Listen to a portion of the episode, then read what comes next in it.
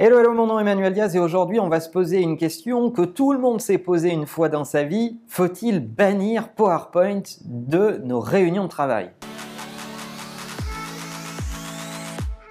Alors si vous bossez dans un contexte même moyennement digitalisé, vous vous êtes déjà posé cette question, ce que j'appelle la dictature du PowerPoint. On ne peut soi-disant pas avoir une réunion si on n'a pas fait une présentation PowerPoint, préparer des slides, etc. Ça va jusqu'à infantiliser les participants, comme si les idées avaient de, autant de valeur ou en tout cas une valeur proportionnelle à la qualité des slides de la personne qui présente. Et ce qui me fait réagir, c'est l'exemple d'Amazon, qui n'est pas un exemple neuf, puisqu'il date de 2004, et qui est souvent ravivé, recité euh, en exemple, euh, puisque Amazon a banni toute forme de présentation, PowerPoint ou autre, euh, dans ces réunions au profit de notes écrites exclusivement. Quel est le format de travail chez Amazon lorsque vous menez une réunion? La première chose, c'est que vous ne pouvez pas faire de présentation. La deuxième chose, c'est que lorsque vous allez convoquer cette réunion, vous allez devoir préparer une note de deux pages maximum qui contient tous les éléments nécessaires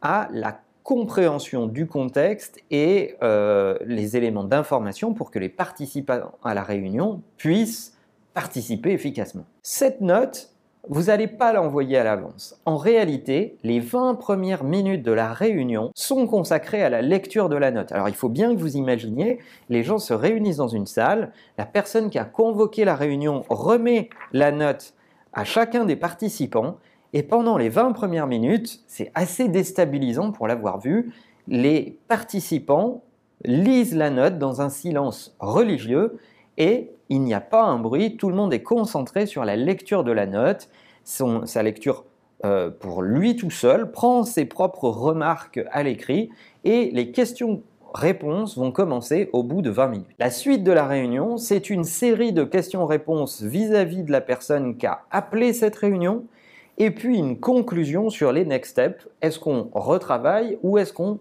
passe à l'action? Et si oui, dans quelles conditions?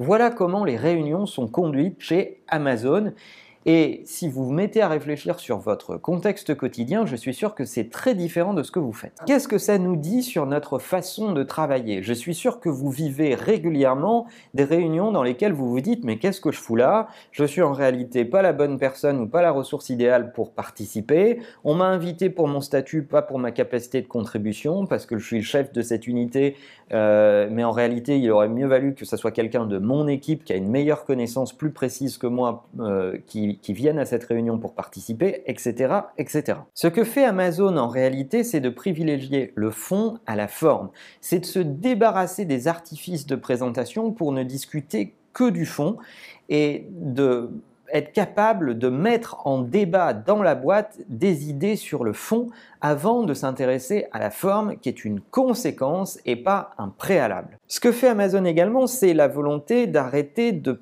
perdre du temps et de demander aux collaborateurs de passer du temps sur de la mise au point de présentation et d'artifice de présentation euh, au lieu de bosser leur idée eux-mêmes.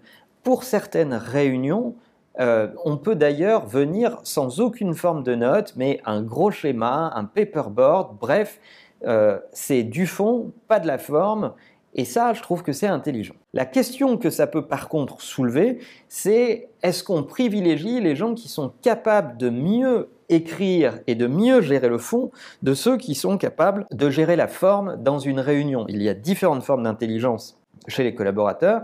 Et c'est pas parce que je sais pas bien structurer une note que je ne peux pas convoquer une réunion. Ce que ça peut soulever également comme question, c'est la question de la vitesse dans un monde qui va très vite.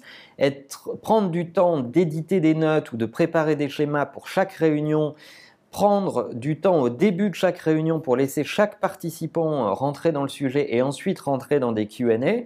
Tout ça est un processus qui est finalement un peu lent et qui ne privilégie pas la vitesse, qui privilégie plutôt le fond, ce qui, lorsqu'on est Amazon, peut s'entendre, mais lorsqu'on est une plus petite entreprise qui a besoin d'aller vite, peut être un handicap. De mon point de vue, ce que l'on doit surtout retenir, c'est qu'on fait appel à l'instrument réunion de façon beaucoup trop systématique dans notre façon de travailler aujourd'hui.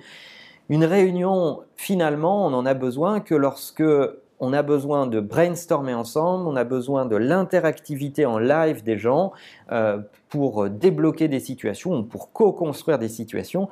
Mais si vous pensez à votre quotidien, vous allez vous rendre compte qu'il y a plein de sujets qui auraient pu être traités différemment, soit en utilisant un bon Google Doc en méthode participative où on co-travaille ensemble sur le même sujet, mais dans des créneaux horaires différents, voire dans des fuseaux horaires différents, et ça ne pose pas de problème parce qu'on n'a absolument pas besoin d'être en live ensemble pour co-construire. Bref, l'instrument réunion, l'outil réunion est très mal utilisé au quotidien. Le deuxième élément, mais ça n'est que mon point de vue, c'est que je pense que ça donne le sentiment à plein de gens de travailler que d'être en réunion. Alors que souvent, euh, ça pourrait être parfaitement évitable, ça leur donne une forme de consistance, ça remplit les agendas, mais est-ce que ça fait vraiment avancer les sujets? J'en suis pas très sûr. Réunion ou pas, la vraie mesure de la satisfaction, c'est la contribution, les inputs des uns ou des autres sur un certain nombre de sujets. Et en parlant de ça, n'oubliez pas de liker cet épisode, de le commenter pour nous donner toutes vos astuces dans le management des réunions. Et bien sûr que la meilleure façon de marcher, c'est de vous abonner. À bientôt.